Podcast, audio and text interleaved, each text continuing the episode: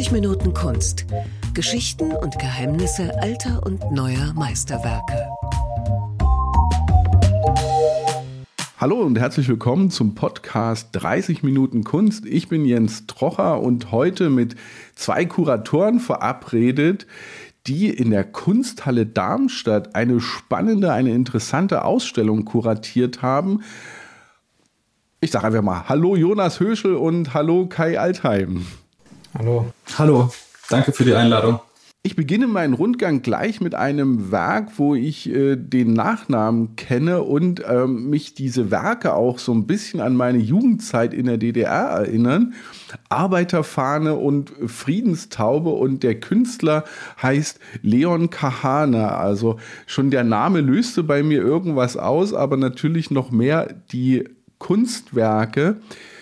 Was sehen wir? Ja, also ich würde damit beginnen.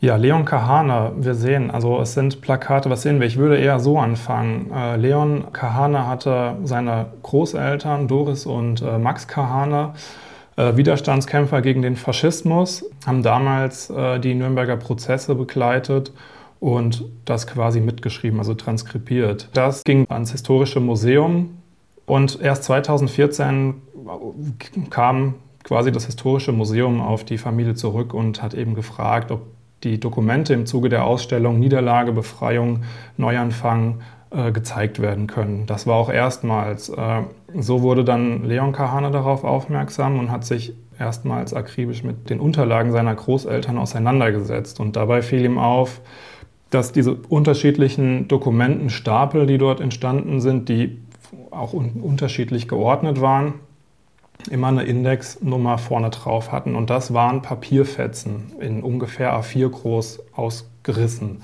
von Max Kahane, seinem Großvater. Und umgedreht waren eben diese Fragmente aus den äh, propagandistischen Plakaten aus der Frühzeit der äh, DDR von der SED.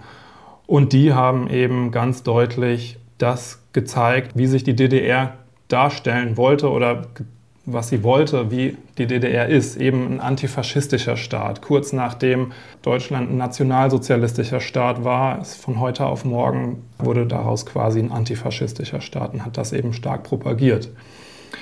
Und die Fragmente oder diese Papierfetzen, ungefähr A4 groß, hat dann Leon Kahane genommen und in riesige Tableaus auf ja, Bond drucken lassen und quasi zeigt diese Fetzen, die noch fragmentarisch zeigen, die Friedenstaube, aber auch also, ein, also eine bestimmte Sprache, wieder, das, wieder den Faschismus oder einfach bestimmte Dinge, die klar also aus einer Arbeiterbewegung gegen, gegen den Faschismus aus Sicht einen, von einem kommunistischen Staat kommunizieren.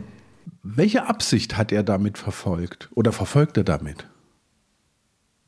Dass er die Sachen so, ich sag mal, ja, auf nochmal vergrößert, ist für ihn ähm, klar, dass die DDR ein antifaschistischer Staat war oder ist das eher eine, ähm, ja, für ihn ein Rätsel geblieben? Ein Rätsel würde ich nicht sagen. Es geht darum, was für eine Aufarbeitung stattgefunden hat. Und dass im Grunde oder tatsächlich keine Aufarbeitung stattgefunden hat. Dass nämlich die Leute, die pauschal ausgedrückt vorher Täter waren, in eine Opferrolle gestellt wurden und somit aus sämtlicher Verantwortung gezogen wurden. Aber also ich würde Ihnen da vielleicht auch zitieren, dass eben die äh, Plakatfragmente ein Beispiel für, und jetzt zitiere ich ihn, den ästhetischen Ausdruck des politischen und kulturellen Selbstverständnisses, welches die Selbstbehauptung als antifaschistischer Staat legitimieren sollte. Im Grunde geht es darum, dass es nie aufgearbeitet wurde, sondern dass es von dem einen zum anderen ging, äh, ohne eine Verantwortung zu übernehmen. Was ich interessant finde, ist bei Leon Kahane, er arbeitet mit Symbolen eines untergegangenen Landes der DDR. Hat er eigentlich die DDR noch selbst erlebt? Ja, äh, Leon Kahane ist selbst in der DDR geboren, hatte nicht lange dort gelebt, aber dann eben lang genug, um sich auch intensiv natürlich auch aufgrund familiärer Gründe damit auseinanderzusetzen. Aber äh, also für mich als Kurator oder im Zusammenhang mit der Arbeit, die sich natürlich an die DDR richtet, sehe aber nicht allein nur die DDR darin, sondern dass es auch exemplarisch für Gesamtdeutschland gilt, das inzwischen ja auch schon lange jetzt vereint ist und weswegen wir quasi auch Max Czolek eingeladen haben. Das war ja dann eine Veranstaltung, die auf den Talk äh, mit Leon Kahane während der Eröffnung folgte, wo es dann eben auch äh, um sein Buch Versöhnungstheater ging und ähm, darin um eine Erinnerungskultur in Deutschland und die Aufarbeitung in Gesamtdeutschland. Und über die Jahrzehnte hinweg sind eben immer wieder äh, gab es rechte Anschläge, rechten Terror immer wieder. 1960 wäre die äh, NPD fast in den äh, Bundestag gewählt worden. Also es waren immer wieder Ereignisse über die ganzen Jahre bis heute, die, äh, die zeigen, wie quasi was aufgearbeitet wurde. Und ähm, auch das äh, sehe ich eben in der Arbeit, vor allem als Nicht-DDR-Bürger, sage ich jetzt mal so. Das Werk von Leon Kahane ist eigentlich schon eine schöne Einführung, um mal auf den Titel eurer Ausstellung ja einzugehen. Sie heißt In situ und ich musste ehrlich gesagt nachschlagen, was er bedeutet. Was bedeutet er? Ja, genau. Also die Ausstellung heißt In situ, hat ja aber auch noch einen äh, Untertitel, nämlich Überbelastete Orte und eine neue Erinnerungskultur. In situ ist ein Fachbegriff, der aus der Archäologie kommt und ähm, Normalerweise ist es eigentlich üblich, dass äh, archäologische Fundstätten, äh, Fundstücke an Ausgrabungsstätten entwendet werden und eben zur weiteren Untersuchung ins Labor gebracht werden. Und in situ beschreibt eben das Gegenteil, wenn nämlich diese, diese Fundstücke am Ort belassen werden und vor Ort untersucht werden. Und das äh, fanden wir eigentlich eine ganz schöne Metapher für alle Arbeiten, die in der Ausstellung gezeigt werden, weil sie sich sehr auf unterschiedliche Art und Weise mit Orten oder der Fortschreibung von Erinnerungen an Orten oder tatsächlich auch ganz ähm, wesentlich mit Architektur oder architektonischen Räumen auseinandersetzt. Sie haben da thematisch eine sehr große Bandbreite zusammengetragen. Was hat dieser archäologische Ansatz für Sie mit Kunst zu tun? Ich glaube, dass das archäologische Interesse vielleicht ähnlich einem Research-Interesse ist oder fast einen journalistischen Anspruch verfolgt. Und ich glaube, das ist das verbindende Element, was all diese neuen künstlerischen Positionen in der Ausstellung vereint. Also alle äh, verhandeln in ihrer künstlerischen Praxis, auch jenseits der Arbeiten, die man in der Ausstellung sieht, sehr politische Themen, die, genau, und diesen Research-Anspruch vereint, glaube ich, alle KünstlerInnen. Ich habe gelesen, dass die Ausstellung teilweise unter Polizeischutz stand. Warum? Wir hatten die Ausstellung mittlerweile vor eineinhalb Jahren geplant, ähm, aus Reaktion von einem wiedererstarkenden Rechtsextremismus, Rassismus und Antisemitismus in Deutschland, aber ja auch in ganz Europa und der Welt und als Reaktion auf Anschläge wie das Hanau-Attentat oder das Halle-Attentat Tatsächlich gab es damals ja auch die Diskussion um die Antisemitismusvorfälle in der Documenta, was uns nochmal so bestärkt hat, die Ausstellung in der Form durchzuführen. Und ähm, wir konnten aber natürlich nicht erahnen, dass mit dem 7. Oktober und äh, dem Terroranschlag oder dem terroristischen Überfall der Hamas auf Israel das größte Pogrom an Jüdinnen und Juden ähm, durchgeführt wird, was wir seit dem Holocaust je gesehen haben. Und ähm, im Zuge dessen findet die Ausstellung in einem Diskursraum statt, der sowohl künstlerisch als auch politisch sehr, sehr aufgeladen ist. Und die Ausstellung hat ja ein sehr großes Begleitprogramm auch. Wir hatten zum Beispiel bei der Eröffnungsveranstaltung ein KünstlerInnen-Gespräch mit Leon Kahane und Simon Notch vom Schandwache-Kollektiv, moderiert von Anastasia Tirkomirova und ähm, genau gefolgt mit einer weiteren Veranstaltung, unter anderem mit Max Scholleck. Und es ist einfach so, dass viele von diesen jüdischen AutorInnen und TheoretikerInnen seit dem 7. Oktober einfach nur noch mit Polizeischutz auftreten können. Und so kam es dazu, dass wir auch das allererste Mal äh, eine Ausstellung organisieren mussten ähm, und deswegen ja fast wöchentlich in Rücksprache halten müssen mit der Polizei. Das ist, ja, sind erschreckende Zustände. Ja, und erschreckend aktuell ist dann auch äh, das eine oder andere Werk, finde ich. Sie hatten gerade erwähnt, das Schandwache-Kollektiv. Das hat eine Videoinstallation im Raum stehen, aber ich stolper sofort über den Namen Schandwache. Was ist damit gemeint? Schandwache ist ein Künstlerinnenkollektiv aus Wien, was sich im Sommer 2020 gegründet hat, äh, bestehend aus den KünstlerInnen Eduard Freudmann, Misha Gutmann, Chin Müller, Simon Notch und Anna Witt. Und äh, sie setzen sich mit dem Karl-Lueger-Denkmal auseinander, was in Wien sehr prominent im ersten Bezirk steht.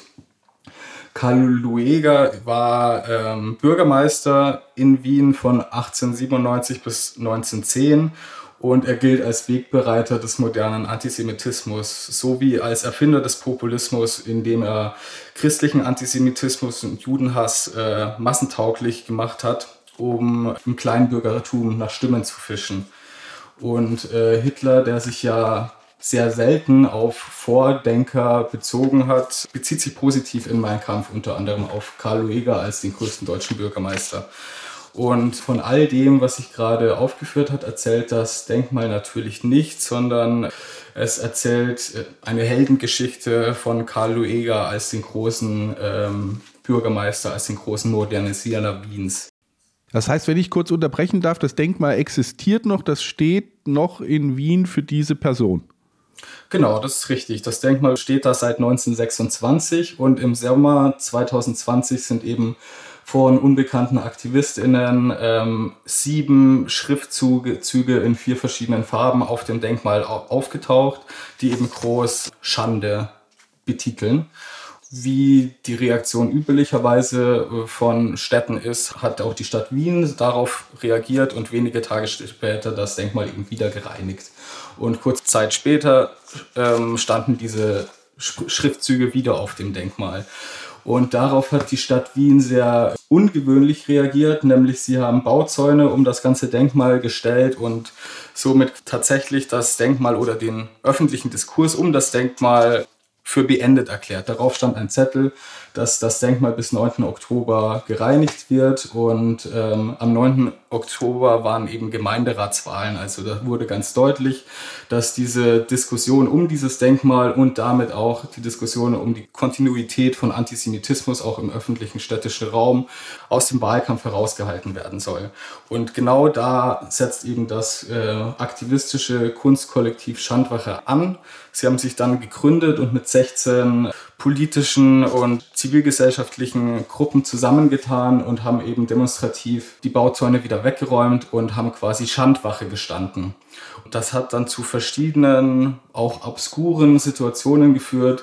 Zum Beispiel hat das Schandwoche-Kollektiv goldene Lettern auf diese Schriftzüge angebracht und dann hat die neurechte identitäre Bewegung selber eine Kundgebung angemeldet und mit Hammer und Meißel diese Lettern wieder abgeschlagen, womit sie tatsächlich ihr eigenes äh, gefeiertes Denkmal beschädigt haben.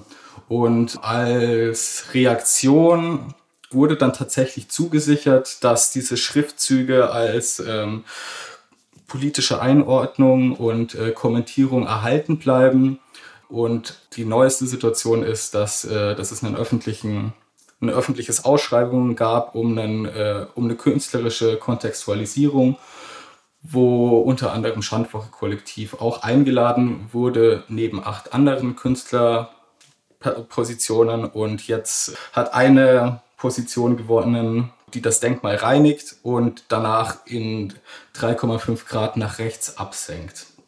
Genau, das ist der aktuelle Stand der äh, Diskussion um dieses Denkmal in Wien.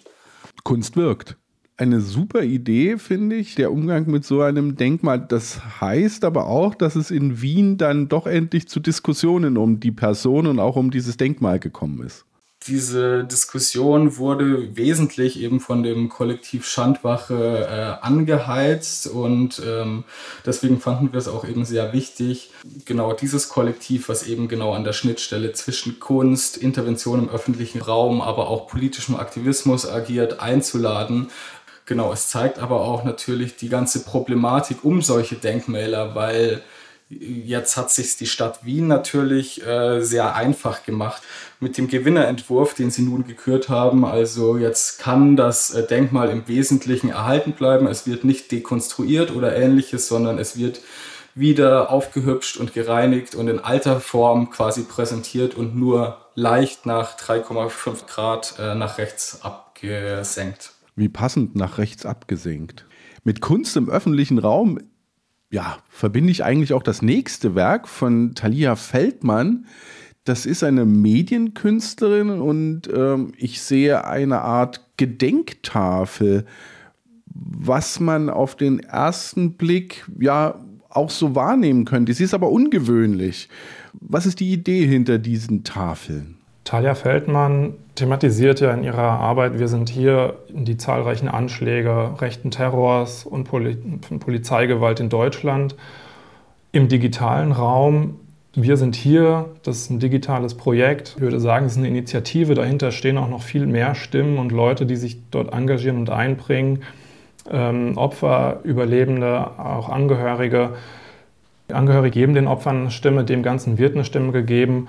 Also es ist auch eine Form von einer selbstbestimmten Erinnerungskultur, die nicht übernommen wird von Stadtrat oder Bund und einfach genau, dass eben die, die unmittelbar damit zu tun haben, um die es geht, auch äh, sichtbar werden. Und genau, die Forderung ist quasi, dass, was Talia filmt, ja die Orte, an denen das passiert ist. Das ist man könnte es auch in eine Art der Aneignung betrachten und lässt dabei dann eben Stimmen einfließen von Betroffenen äh, oder Angehörigen. Ist diese, diese Art der Tafeln, gibt es die auch an äh, Orten oder ist sie ausschließlich digital? Bei uns in der Ausstellung ist es ja die Videoarbeit, die das immer zeigt. Den Ort als eine Still-Life-Aufnahme quasi, so mutet es an, mit dem einfließenden Ton. Yellow Bass ist eine Videoarbeit eines Künstlers ähm, mit dem Namen Soso Dumbaze. Das klingt nach, ähm, ja, ich würde sagen, Georgien, richtig? Ja, genau. Soso Dumbatze ist ein ähm, Medienkünstler, der in Tiflis und in Köln lebt und arbeitet. Wir haben ihn jetzt für diese Ausstellung äh, eingeladen mit seiner Arbeit A Yellow Bus Ursprünglich ist es eigentlich eine 15-Kanal-Videoinstallation. Wir zeigen jetzt hier quasi sie als Ein-Kanal-Videoinstallation und die ähm, ist quasi der Anfang und Endpunkt unserer Ausstellung in situ. Ich finde, das Videomaterial hat schon eine besondere Geschichte, aber der Inhalt ist natürlich auch ja, krass. Es geht um gewaltsame Übergriffe auf eine Kundgebung.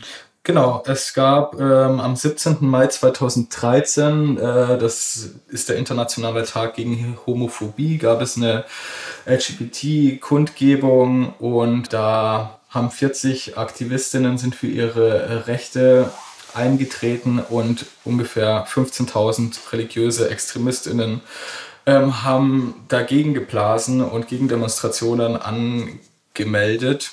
Und äh, im Zuge dieser aufgeheizten Situation kam es zu Übergriffen, also fast zu progromartigen Szenen. Die Polizei hat versucht, eben die äh, Demonstrierenden, diese 40 Aktivistinnen, in eben gelben Bussen, beziehungsweise einem gelben Bus, durch diese Menschenmenge zu äh, bahnen.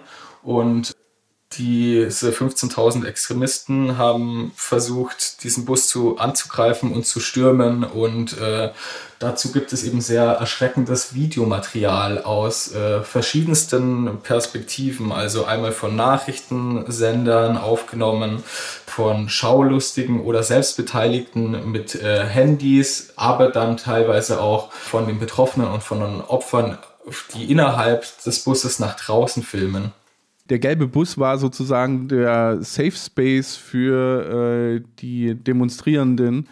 Er war als Safe Space gedacht, aber konnte das natürlich nicht einlösen, äh, was ja natürlich auch ein bisschen bizarr ist, einen in der gelben Signalfarbe die 40 Personen, die angegriffen werden, durch diese aufgeheizte Menschenmenge zu lotsen, ist ja ähm, an sich natürlich auch eine hirnrissige Idee von der Polizeieinsatzleitung gewesen. Und wie gesagt, Soso Dumbatze hat eigentlich diese Arbeit als 15-Kanal-Videoinstallation äh, äh, geplant und diese Arbeit wurde tatsächlich auch am Ort des Geschehens gezeigt. Das heißt, aus all diesen unterschiedlichen Perspektiven, von denen gefilmt wurde, von diesen Nachrichtenkameras, aber auch von den Handykameras, wurden äh, am Ort des Geschehens in Tiflis Screens aufgestellt. Und äh, das war tatsächlich eigentlich auch eine Arbeit, die im öffentlichen Raum stattgefunden hat. Und diese musste dann natürlich auch wieder sehr stark von der Polizei geschützt werden. Das heißt, eigentlich war die Polizei das Hauptpublikum von dieser äh, künstlerischen Intervention und die wurden damit das erste Mal tatsächlich mit dem Scheitern ihrer polizeilichen Einsatztaktik oder Strategie konfrontiert. Ich finde das irgendwie einen ganz schönen Moment, wie so genau diese künstlerische Arbeit so eine politische Konfrontation verwirklichen konnte und vor allen Dingen, dass es dann immer noch einen Schritt weiter geht. Also erstens die Aufnahmen zu montieren, das umzusetzen und dann wiederum in Tiflis auszustellen, finde ich ähm, grandios. Äh, genau, also die äh, Arbeit A Yellow Bus von Susan Batze bildet ja den End- bzw. den Anfangspunkt von unserer Ausstellung in situ und eigentlich fällt sie ja inhaltlich äh, vielleicht ein bisschen raus, wenn es in der Ausstellung vor allem um äh, Antisemitismus oder NS-Verbrechen geht. Aber uns war eben ganz wichtig, dass wir solidarisch auch den Blick zu öffnen zu anderen politischen Kämpfen, die geführt werden. Und äh, ja, das geschieht ja in Sose Dumbatzes Fall auch aus einer jüdischen Perspektive heraus. Genau, und äh, natürlich auch zu diesen Verfolgungsszenen, die da vor Ort stattgefunden haben. Von daher finde ich das eigentlich logisch, diese Arbeit. Lass uns mal zum nächsten Werk gehen, was ich auch ganz spannend finde, weil es auch so ein bisschen geheimnisvoll und nicht auf den ersten Blick vielleicht klar ist, Bastian Gebauer hat äh, sich mit einem Nachlass auch beschäftigt. Hier ist wieder dieses Forschende, auch dieses etwas Suchende und ähm, ist auf Harry Rosenthal gestoßen. Wer ist das, Harry Rosenthal? Harry Rosenthal, Architekt der Moderne, hat vor der Machtergreifung der NSDAP äh, in Berlin viele Atelierhäuser und soweit ich weiß auch Einfamilienwohnhäuser, Villen äh, gebaut.